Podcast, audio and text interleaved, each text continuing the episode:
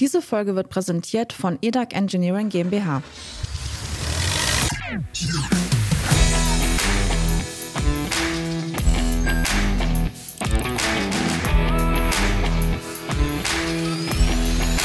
Technik aufs Ohr Spezial. Herzlich willkommen zu einer neuen Folge von Technik aufs Ohr Spezial. Heute geht es um das Thema Software und Digitalisierung im Automobil, wie dem Druck der neuen Welt begegnen. Dazu sprechen wir heute mit Heiko Herchet, Senior Sales Manager Software und Digitalisierung bei EDAC. Er spricht mit uns über den Strukturwandel in der Automobilbranche und ja, viele Mobilitätsszenarien. Da sind wir sehr gespannt drauf. Herzlich willkommen. Herzlich willkommen, Herr Herchet. Vielen, vielen Dank. Ich freue mich sehr, dabei zu sein. Okay, Herr Herchet, wenn, bevor wir in das Thema einsteigen, würde ich doch einmal Sie kurz bitten, sich doch mal kurz vorzustellen. Wer sind Sie und was machen Sie? Ja, hallo auch von meiner Seite. Mein Name ist Heiko Herchet. Ich äh, bin bei EDAC beschäftigt im Bereich Software und Digitalisierung. Ein sehr aufstrebendes ähm, Themenfeld. Habe mich in der vergangenen beruflichen Laufbahn immer mit den Schlagworten Energie und äh, Mobilität beschäftigt. Ich durfte als Projektleiter der Energiewirtschaft die ersten äh, Smart äh, Meter und Smart Grid Aktivitäten mit begleiten äh, und war da auf der Suche nach dem interessanten ja, ich sag mal, Konsumenten für elektrische Energie. Fündig geworden bin ich ähm, dann ein paar Jahre später, als ich bei EDAC beschäftigt war. Ähm, nämlich das waren dann äh, einige Jahre, in der, ich, in der ich in der Automobilentwicklung, in der Entwicklung von Elektrofahrzeugen involviert war. Ich durfte äh, sieben Jahre lang ähm, im Kompetenzcenter Elektromobilität ähm, die neue ja, Motivation und ähm, energiegeladene Mobilität äh, mit elektrischer energiegeladene Mobilität begleiten bevor dann ähm, passiert, was passieren musste. Ein Elektrofahrzeug ist per se vernetzt und äh, irgendwann kam mal ein ähm, Chef von mir auf mich zu und sagt, Heiko, das Elektroauto ist doch vernetzt. Ähm, wir müssen uns mit dem vernetzten Fahrzeug beschäftigen. Das wäre doch ein Thema, mit dem du dich ähm, beschäftigen könntest. Diesen Ball habe ich gerne aufgegriffen und habe mich dann mehr mit dem Thema Software und Vernetzung im Fahrzeug äh, beschäftigt. Ähm, ja, und so hat mich der Weg äh, begleitet bis heute, ähm, nämlich in der Rolle äh, vertrieblichen Verantwortung Abteilung für Software in Digitalisierung ähm, und ähm, beschäftigen mich da mit der Vernetzung von Fahrzeugen und mit dem, was dazugehört, nämlich der Software. Ja, dann wollen wir mal hoffen, dass die neue Bundesregierung ihre Ankündigungen auch umsetzt. Dann haben sie in den nächsten Jahren eine Menge zu tun, Herr Herchett. ja. Das, das glaube ich auch, ja. ja. Ja, dann wollen wir mal gerne über die beeindruckenden Zukunftsszenarien sprechen, die es bei EDAC gibt. Also das ist ja wirklich äußerst innovativ, wie wir jetzt auch im Vorfeld schon von Ihnen erfahren haben. Also sei es jetzt mit dem Smartphone das Auto steuern oder der Citybot, äh, der bei Ihnen entwickelt wurde, der bei Städten helfen kann, den Müll zu entsorgen und so weiter. Es gibt da ganz, ganz viele Szenarien. Und das läuft bei Ihnen ja unter dem Begriff Transformation der Automobilbranche. Was verstehen Sie da genau drunter? Genau. Transformation ist ähm, eigentlich ein Sammelbegriff. Es sind ganz viele Aktivitäten und, und ja, ich sag mal Strebungen, die jetzt gerade passieren. Ähm, aber eins ist äh, klar, das Auto wird nicht länger ein autarkes eigenes System sein, sondern es wird Bestandteil eines Ökosystems der Mobilität äh, sein. So wie wir heute alle möglichen Gegenstände des täglichen Gebrauchs miteinander vernetzen. Wir nennen das gerne Neudeutsch IoT, Internet of Things. So wird auch das Auto ein Bestandteil dieses dieses Internet of Things werden. Und damit verändern sich natürlich verschiedene Elemente. Das Fahrzeug wird zukünftig Daten nutzen, die in der Infrastruktur zur Verfügung stehen, um Entscheidungen zu treffen, zum Beispiel im autonomen Fahren. Aber es wird auch Daten zur Verfügung stellen, wie wir vorhin äh, schon mal gesagt haben, zum Beispiel für Energienetze. Ähm, und sehr weit in die Zukunft schaut unser ähm, Concept Car EDAC Citybot der dann auch gleich zusätzlich noch Aufgaben neben dem Transport von Menschen und Gütern in der Stadt übernimmt. Ähm, aber das ist sicherlich noch ein etwas weiterer Weg. Aber auf dem Weg dorthin gibt es auch ganz viele Elemente, die ähm, uns jetzt in Zukunft begegnen. Features, Funktionen, die ähm, auch gezielt von unseren Konsumenten gefordert werden die aber eben nur durch äh, Vernetzung entsprechend möglich sind, wie zum Beispiel Services, die man sich nachbuchen kann im Auto oder auch ähm, Software-over-the-Air-Updates, Updates für Fahrzeuge, um zum Beispiel den ordnungsgemäßen Zustand des Fahrzeugs und Betriebsbereitschaft sicherzustellen. Also das Auto als vernetzte Kommunikationszentrale könnte man ja sagen dann, ne?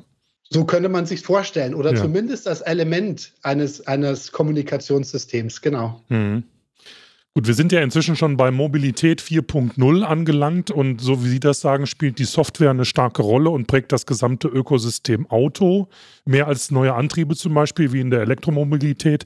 Was meinen Sie denn genau damit? Ja, Sie, Sie sagen es, Mobilität 4.0 ist für uns so dieses Rütteln an den Grundfesten. Ja, also wir haben über 100 Jahre in der Automobilentwicklung ähm, das Produkt, so wie wir es heute kennen, das Auto ähm, so perfektioniert, dass es gut produziert werden kann, dass es wenige oder keine Fehler aufbringt, äh, günstigenfalls natürlich keine Fehler ähm, und auch entsprechend, ähm, ja, ich sag mal Geschäftsmodelle, die ähm, anhand dieses, ähm, dieser Entwicklung entstanden sind. Ja, und da rütteln wir jetzt so ein Stück weit dran Nämlich nicht, ähm, dass wir jetzt äh, nur so ein neues Feature mit an, an Bord bringen, wie, äh, keine Ahnung, elektrischer Fensterheber oder vielleicht auch mal so ein vernetztes System, sondern ähm, wir fangen eigentlich da an, dass wir die Art und Weise, wie wir Autos entwickeln, durch diese Vernetzung verändern müssen. Das heißt, wir finden heute viel, viel kürzere Entwicklungszeiten vor. Wir haben auch viel kürzere Innovationszyklen.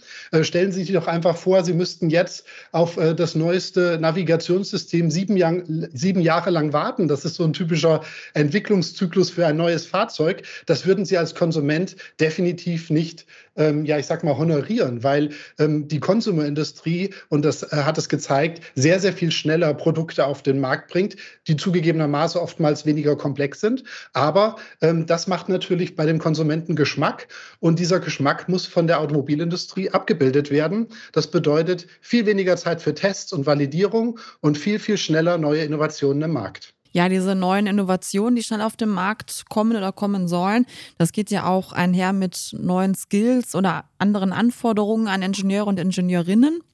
Welche sind da in, ja, aus Ihrer Sicht entscheidend? Genau, ein, ein weiteres Element dieser Transformation ist, dass wir in der Automobilindustrie ganz neue Skills benötigen. Ja, also natürlich haben wir in der Vergangenheit eben auch IT-Systeme genutzt und es gab auch bei den Automobilherstellern und Systemlieferanten äh, große IT-Abteilungen, die aber sich hauptsächlich um Prozesse, um Methoden, um Tools gekümmert haben. Ja, und in Zukunft brauchen wir auch in den Reihen der Entwicklungsmannschaften Software-Skills für ähm, Ingenieure, aber auch Informatiker, ähm, jetzt muss man fairerweise sagen, ähm, dieser Trend ist jetzt nicht ganz überraschend, denn gab's, äh, gibt es schon einige Jahre. Aber jetzt diese Vielfalt und auch diese hohe Expertise, die gefordert ist, das ist neu. Und ähm, dort werden wir viel, viel mehr Expertise im Bereich Cloud Development, Backend-Systeme, aber auch ähm, Application Development, also ähm, Smartphone Development und Frontend Development haben. Viel mehr Agilität wird gefördert, gefordert sein, Bereitschaft, auch selbst in neue Technologien zu investieren. Also das lebenslange Lernen bekommt hier noch eine ganz neue Bedeutung, weil neben den Entwicklungszyklen auch die Technologiezyklen deutlich kürzer sind. Ähm, und, und, auch ein äh, hohes Maß an Eigenverantwortung im Handeln, was ähm, von uns als Entwicklungsdienstleister gefordert wird und was natürlich dann auch von unseren Mitarbeitern im Projektgeschäft gefordert wird. Bevor wir zu dem Thema Arbeitsmarkt und Verfügbarkeit von Fachkräften äh, nochmal drauf zurückkommen, hätte ich gerne nochmal was zu dem Thema Citybot gefragt. Die haben gerade schon was dazu gesagt. Der ist bei der EDAP, EDAC produziert, konzipiert worden.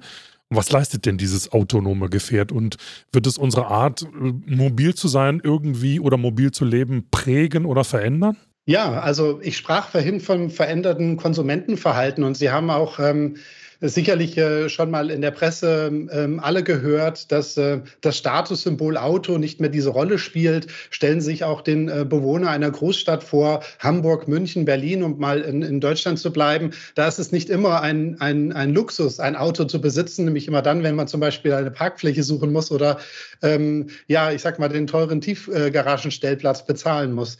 Ähm, und ähm, das ist so eine Bestrebung, die passiert. Das heißt, der, der Kunde, der Endkunde, der möchte gerne weiterhin mobil sein. Auf der einen Seite, vielleicht nicht unbedingt mit dem eigenen Auto, aber trotzdem individuell. Ja, das heißt, die öffentlichen Nahverkehrsmittel kommen schon an der einen oder anderen Stelle an ihre Grenzen. Und äh, genau für diesen Anwendungsfall ist der Citybot äh, konzipiert. Ein Fahrzeug, was den Bedürfnissen den Bewohnern einer Stadt aber auch noch den Bedürfnissen einer Stadt selber, einer Smart City quasi ähm, Abhilfe schaffen kann. Ähm, und damit übernimmt der Citybot ähm, ähm, Transportaufgaben auf der einen Seite, aber auch Aufgaben, die in der Smart City anfallen. Ähm, der Citybot selber besteht quasi aus zwei Modulen, um das kurz äh, anzureißen, aber das ist äh, allein ein Podcast wert, ähm, nämlich ein sogenanntes Traktormodul, was ähm, ähm, quasi die, die Antriebseinheit darstellt und dann ein Anhängermodul, an dem verschiedene Funktionen angedockt werden können, wie ich zum Beispiel schon gesagt habe, zum Transport von Menschen, zum Transport von Gütern, aber auch um zum Beispiel Grünflächen zu pflegen. Ja, klingt ja vielversprechend. Anschlussfrage. Ähm, jetzt ist das immer super, dass es solche Innovationen gibt, aber leider ist das mit unserer Infrastruktur immer noch ein großes Problem.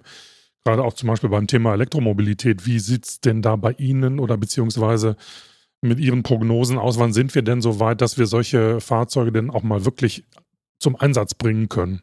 Vielleicht so ein bisschen visionär. Ja, also ähm, ich glaube, der Wandel ist da schon eingeläutet ähm, Richtung äh, Elektromobilität, äh, fast unaufhaltsam mit ähm, natürlich Anreizsystemen auch im Markt. Und da wird jetzt die Infrastruktur auch nachziehen. Unser Citybot ist äh, nicht alleine abhängig von elektrischer Energie. Das Konzept sieht sogar vor, dass wir zukünftig ihn mit äh, Wasserstoff betreiben, also einen mhm. Brennstoffzellenantrieb dort äh, drinne haben. Ähm, insofern sind wir da so ein Stück weit unabhängig davon. Aber Sie sagen es natürlich, ein autonom fahrendes Fahrzeug äh, mit alternativen Technologien. Das brauchen wir eine gewisse Vorlaufzeit, aber wir sehen die Vorzeichen in unterschiedlichen Bereichen in die gleiche Richtung zeigen. Das heißt, wir finden auf der einen Seite den technologischen Fortschritt in der, Elektro, in der Elektromobilität ganz klar und ähm, auf der anderen Seite eben auch die Akzeptanz bei der Bevölkerung von autonom fahrenden Fahrzeugen und auch, und das darf man nicht vernachlässigen, die gesetzlichen Rahmenbedingungen, die deutlich gestellt werden, sodass äh, zukünftig auch solche Fahrzeuge autonom in der Infrastruktur betrieben betrieben werden können. Ja, dann wollen wir nochmal gerne auf äh, die Arbeitsfrage zurückkommen, Arbeitsmarktfrage. Bei Ihnen arbeiten ja über 500 Mitarbeiter und Mitarbeiterinnen im Bereich Software und Digitalisierung. Finden Sie da die richtigen Leute auf dem Markt? Die sind ja wahrscheinlich auch sehr schwer umworben. Ähm, oder haben Sie auch mit dem Fachkräftemangel zu kämpfen? Wir haben gerade in diesem Umfeld ähm, massiv mit dem Fachkräftemangel ähm, zu tun. Das muss man ganz klar sagen. Ähm, die Branche ähm, folgt einem Trend, nämlich der Trend der Vernetzung. Da hatten wir eingangs ja schon drüber äh, gesprochen. Software spielt nicht nur in der Mobilität immer größere Rolle. Ähm, das heißt also, wir sind dort in einem massiven Wettbewerb mit anderen Arbeitgebern ähm, unterwegs. Wir haben allerdings äh, und das ist äh, durchaus ein Mehrwert, mit der Mobilität ein sehr emotionales Thema. Ja, also das treibt uns alle um, ähm, weil wir selber ähm, ja, ich sag mal, als Element des, der persönlichen Entfaltung das Thema Mobilität sehen, äh, lokal, national, international. Und damit äh, hängt natürlich sehr, sehr viel ähm, Emotionalität in dem Produkt Mobilität. Und das hilft uns natürlich, richtige, die richtigen Leute zu finden ähm, auf dem Arbeitsmarkt. Aber es ist eine große Herausforderung, weil wir ähm, natürlich auch noch weitere Fachkräfte entsprechend ausbilden müssen in diesen für die Mobilitätsindustrie noch neuen Disziplinen. Ähm, aber an jeder Front sind wir dort äh, derzeit unterwegs und ich bin da guter Dinge. Jetzt haben wir im Vorgespräch, äh, ist uns ein Satz aufgefallen, der sich so ein bisschen fast nach einem ja, Slogan oder nach einem kernigen, nach einer kernigen Aussage anfühlt und auch anhört. Da haben Sie gesagt, auf der Automobilindustrie lastet Druck der neuen Welt. Was ist denn das? Was bedeutet das zum Beispiel für Geschäftsmodelle oder für Fahrzeughersteller? Was ist das für ein Druck und was muss sich ändern? Also die Herausforderungen haben wir ja jetzt schon ein bisschen so hergeleitet. Wir sprachen vorhin von dieser Transformation, dieser Veränderung, ja, und daraus resultiert dieser Druck. Und ähm, ich habe mich äh, zu dem Begriff verleiten lassen, äh, weil dieser Druck auf der Automobilindustrie lastet. Man kann es natürlich auch genauso gut sehr schön umdrehen und es als Chance äh, begreifen an der Stelle, ja. Mhm. Ähm, nichtsdestotrotz ist die Automobilindustrie, ich sprach vorhin von der hundertjährigen Geschichte der automobilen Entwicklung, natürlich so ein Stück weit gefangen in der, in der, ich sag sag mal, in der alten Art und Weise Produkte zu entwickeln. Ja, man hat ein Fahrzeug mit langen Entwicklungszyklen, par excellence mit ganz geringem Fehlergrad entwickelt und dann über ja, Cash oder ein Finanzierungsmodell verkauft. Und das ist das, ähm, das Geschäftsmodell der alten Welt. Und wir fangen jetzt an, wirklich an jeder Stelle was zu verändern. Wir müssen auf einmal schneller werden. Wir brauchen andere Skills, wie wir es eben schon gesagt haben.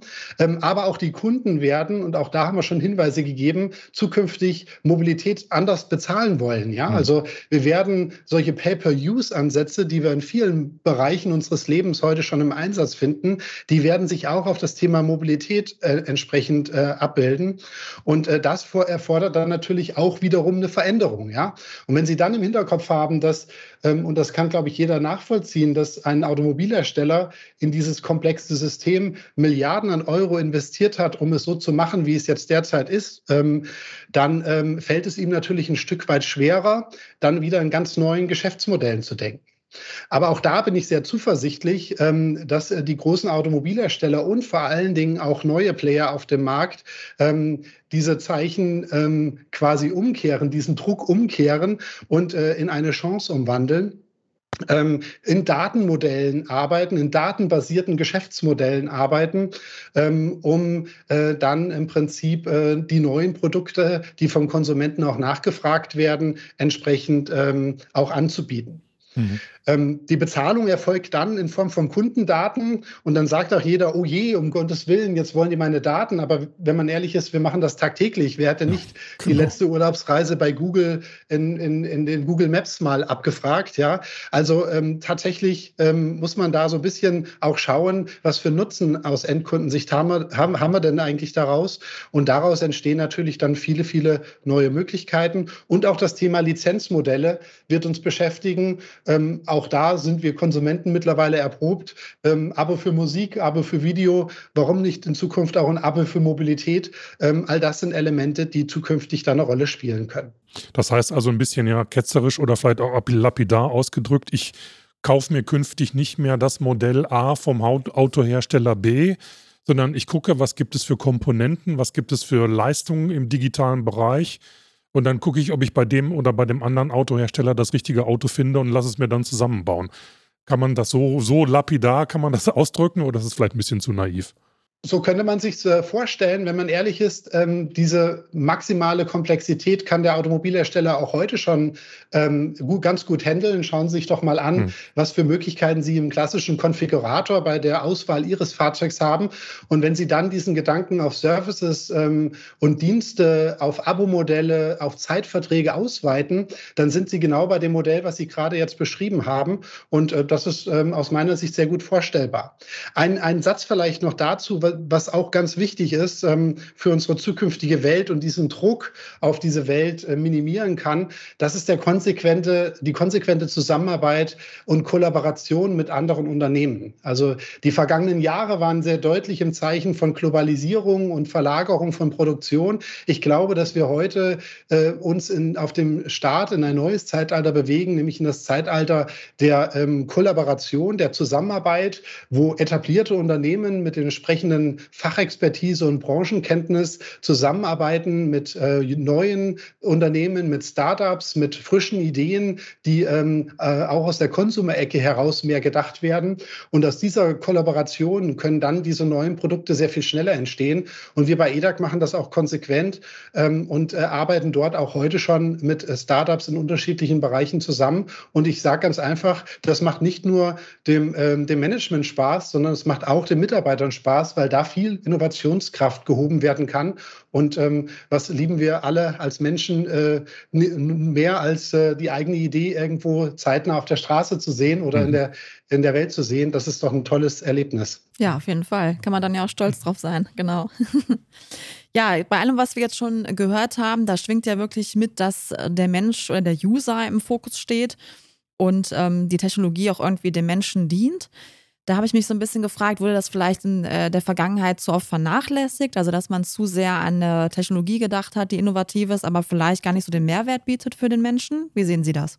Ja, also bei dem Gedanken muss ich fairerweise sagen, habe ich mich auch schon mal ertappt. Ja? ja. warum kommen wir erst jetzt auf die Idee zu sagen, ähm, der Kunde steht im Mittelpunkt? Mhm. Ähm, der Kunde stand auch in der Vergangenheit im Mittelpunkt, aber unsere Innovationen, die getätigt äh, worden sind, die sind sehr technisch getrieben äh, gewesen. Also ich gebe Ihnen mal ein Beispiel. Nehmen Sie mal den, den Fensterheber an. Naja, also ich ähm, wage jetzt mal zu unterstellen, es gab wahrscheinlich nicht den massiven Druck von den Konsumenten, die gesagt haben, ach, das mit dem Kurbeln, das ist ähm, doch sehr anstrengend, ich würde mir da was Leichteres vorstellen, sondern da kam diese Innovation für den Fensterheber vielleicht eher aus dem technischen Bestreben der Ingenieure heraus, die gesagt haben, oh, so ein mechanisches System mit so einem Scherenhubsystem, das ist ganz schön komplex, so ein Elektromotor kann das viel leichter machen, wir bieten mal das dem Kunden an. Oh Wunder, es war eine Innovation und heute sehen Sie fast kein Auto mehr, was äh, keine ähm, äh, keine ähm, äh, elektrischen Fensterheber mehr hat, ja. Und ähm, und in Zukunft wird das aber deutlich mehr von dem Konsumenten herauskommen, weil wir sprechen Features an, die ähm, ja mehr aus dieser Konsumerwelt herauskommen, Services, äh, Dienstleistungsansätze wie ähm, der richtige Parkplatz in der Stadt, ein Hotel buchen, ein POI, ein Point of Interest finden. Das sind alles Elemente, die ähm, wir heute in dem Smartphone fast ähm, ja selbstverständlich erachten. Und jetzt kommt Druck von dem User, der sagt, warum soll ich das in meinem Auto, was ich mir vielleicht sogar noch im alten Geschäftsmodell gekauft habe, nicht genauso gut oder vielleicht sogar noch besser funktionieren? Und ähm, ich glaube, dass damit mit diesen Beispielen Spielen sehr deutlich wird, wie auf einmal der Automobilhersteller und auch die Systemlieferanten den Kunden noch viel mehr in, seine, in die eigenen Innovationsaspekte äh, ähm, entsprechend mit einfließen lassen. Jetzt haben wir gerade über das Produkt gesprochen, haben über das Thema Auto gesprochen. Jetzt müssen wir natürlich auch mal ein bisschen über die Umgebung äh, nachdenken. Wenn man an unsere Städte denkt, da sind Autos ja oftmals sogar ein Hindernis. Es gibt keine Parkplätze, die Staunachrichten überschlagen sich. Welchen neuen Lebensraum brauchen wir denn für die smarten Städte von morgen und den Fahrzeugen, die sich da drin bewegen?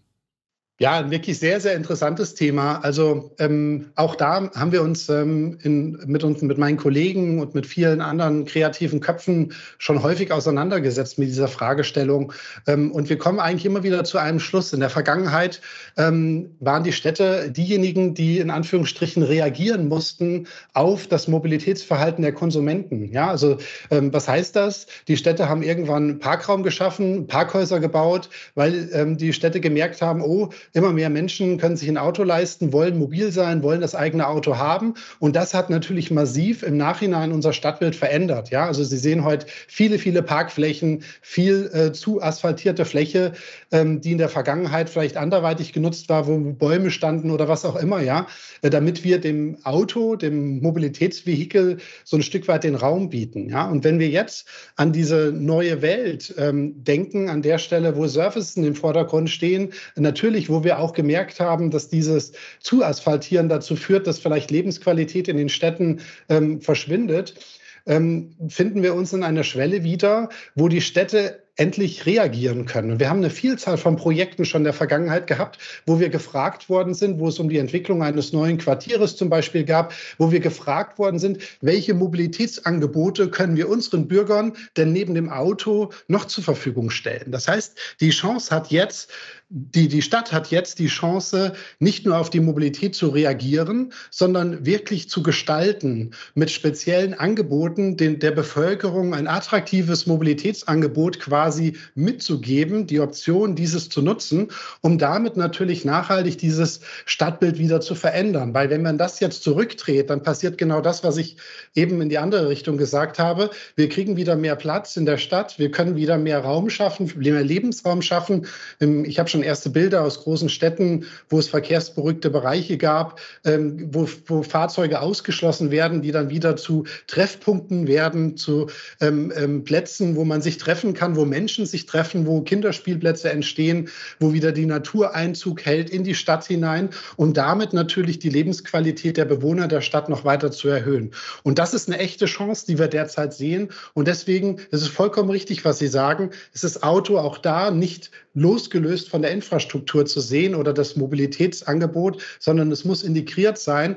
Und äh, da kommen zwei Sachen zusammen. Bestrebungen der Smart City, ihre ihre Stadt smart und intelligent zu machen mit einem erweiterten Angebot, was von der Mobilitätsindustrie kommt. Ich nenne es jetzt mal Smart Mobility. Und diese beiden Elemente zusammenzubringen, das könnte das Zukunftsbild für die Stadt in der Zukunft sein. Ich hätte da noch eine Anschlussfrage zum Thema Stadt- und Elektromobilität und beziehungsweise Antriebssysteme. Es gibt verschiedene Antriebssysteme, das wissen wir inzwischen alle, ob nun Wasserstoff, und was es da alles gibt neben der Elektromobilität. Aber ist das Thema Elektromobilität für Sie auch das Kernthema für Antriebssysteme in der Stadt oder gibt es da auch, Sie hatten vorhin den Citybot ja angesprochen, aber auch da in dem Zusammenhang das Thema Wasserstoffantrieb genannt. Oder äh, sehen Sie einen Antriebsmix auch in den Städten oder nur bei den verschiedenen, ja, ich sag mal, Strecken? Also gibt ja Leute, die sagen, Wasserstoffantriebe sind für Transport und Logistik gut, äh, aber nicht für die Städte und so weiter. Wie sehen Sie das? Ja, also ich glaube, die Entscheidung ist jetzt gerade auch durch die massive Incentivierung, durch den massiven Fortschritt ähm, in der äh, Elektromobilität, ähm, in der massiven Reduktion der Kosten für zum Beispiel Batteriespeichersysteme für Fahrzeuge, ist die Entscheidung eigentlich schon gefallen. Das heißt, ganz egal, wie ähm, technologische Expertise in dem Bereich Wasserstoff jetzt noch aufgebaut wird, um das Elektrofahrzeug ähm, geht da kein Weg ähm, dran vorbei. Ich persönlich selber finde, finde äh, Wasserstoff immer noch als sehr ähm, attraktive Technologie, aber gerade diese Elemente, die wir vorhin auch schon in der Einleitung so ein klein wenig angesprochen haben, dieses ähm, aktive Bestandteil sein eines, eines, eines übergeordneten Netzes, und jetzt ähm, sprachen Sie gerade die Elektromobilität an, das bedeutet, dass das Fahrzeug als Element des Energienetzes und die Vorteile, die daraus entstehen. Wir kennen die Problematik, wir haben fluktuierende Energiequellen, gerade wenn wir im regenerativen ähm, Umfeld unterwegs sind. Das heißt, wir brauchen Speichermedien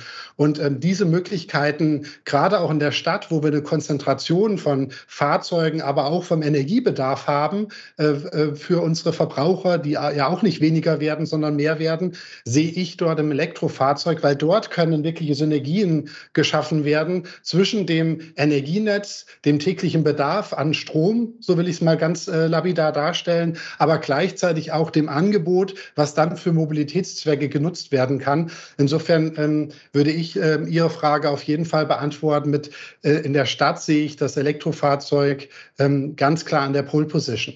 Den Citybot muss man ein klein wenig außen vor nehmen, weil das ist eine echte Arbeitsmaschine, die 24-7 ständig im Einsatz ist. Da wird die Frage nochmal eine andere sein sein an der Stelle. Aber das Auto, so wie wir es heute kennen, mit ähm, ja, weniger Fahrzeug, sondern eigentlich mehr Stehzeug. Wenn man es äh, wirklich neutral betrachtet, muss man sich das eingestehen. Da entstehen immer Möglichkeiten zum Laden, da entstehen immer Möglichkeiten, wo das Auto auch noch einen anderen Dienst verrichten kann als nur mobil sein. Und ich meine damit zum Beispiel den Austausch elektrischer Energie, Aufnahme oder in Zukunft auch Abgabe. Ja, wir wollen ja immer gerne zum Abschluss so eine Prognose oder einen Ausblick von unseren Gästen hören. Das möchten wir natürlich auch Sie heute fragen. Wie sollten denn jetzt alle Beteiligten zu der angesprochenen neuen Welt, diesem Druck, der da entsteht, wie sollten die reagieren? Ja, also ich bin ähm, ein starker Verfechter davon, ähm, Agilität nicht nur als Buzzword äh, zu sehen. Agilität wird heute ähm, als Synonym für viele Sachen verwendet. Ähm, so ungefähr, wenn man nicht mehr weiter weiß, dann machen wir es agil. Ähm, das ähm, und damit wird dem Wort aber nicht unbedingt äh, gut getan an der Stelle in dieser missbräuchlichen Verwendung. Agilität bedeutet nämlich, dass wir reagieren müssen auf geänderte Rahmenbedingungen und, zwar das sehr, sehr schnell. Und das möchte ich äh, eigentlich mitgeben, ganz egal in, welchen, in welche Richtung der Ausspruch kommt, ob das jetzt in Richtung der Hersteller, in Richtung der Produzenten ist, nämlich äh, Mut zu haben, agil zu sein, den Markt genau zu beobachten, zu verändern, aber in Richtung des Arbeitsmarktes, in Richtung der Arbeitnehmer möchte ich das Wort loswerden weil auch da sich zu verändern, neue Technologien anzulernen ähm, und äh, dort auch seine Innovationskraft äh, neu ähm, zu bewerten und neu einzusetzen, das äh, wäre auf jeden Fall mein Appell ähm, dazu. Ähm, ein weiterer Punkt würde ich in Richtung Geschäftsmodelle sehen. Ähm, dort braucht man Mut. Ja, also ich habe ähm, einen langen Artikel gesehen über den über den äh, Staat des äh, deutschen Mittelstandes, der ja sehr sehr stark ähm, weltweit auch beäugt wird, als Erfolgsmodell beäugt wird, muss man ganz klar sagen. Und ähm, schon damals oder in jedem Mittelstand, ähm, jeder, der dort investiert, jeder, der dort eine Geschäftsidee verfolgt, hat den Mut, auf den Markt zu gehen, äh, genau den Markt zu kennen, kennenzulernen und zu reagieren. Und diesen Mut, den, ähm, den brauchen wir, glaube ich, noch mehr in unserer Gesellschaft und auch in unserer Wirtschaft. Äh, der muss wieder äh, noch mehr reaktiviert werden.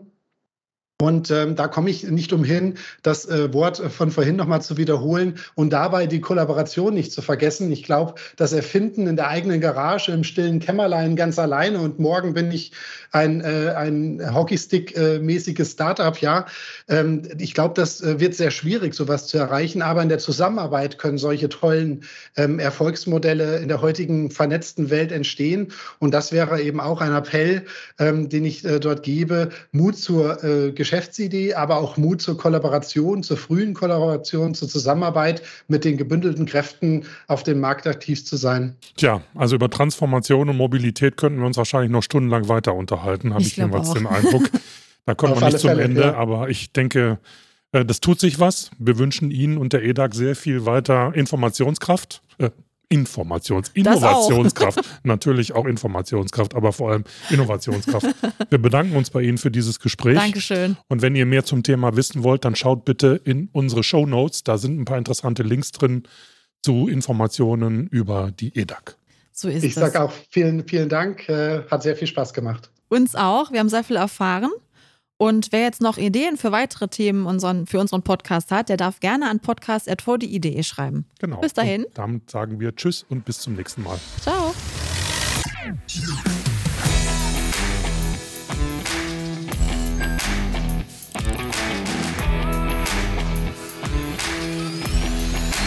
Technik aufs Ohr Spezial. Da hättet ihr auch Lust dabei zu sein? EDAG bietet Mobilität zum Mitmachen und hält viele spannende Zukunftsthemen bereit für Neueinsteiger und auch Menschen mit Erfahrungen. Diese Folge wurde präsentiert von EDAG Engineering GmbH.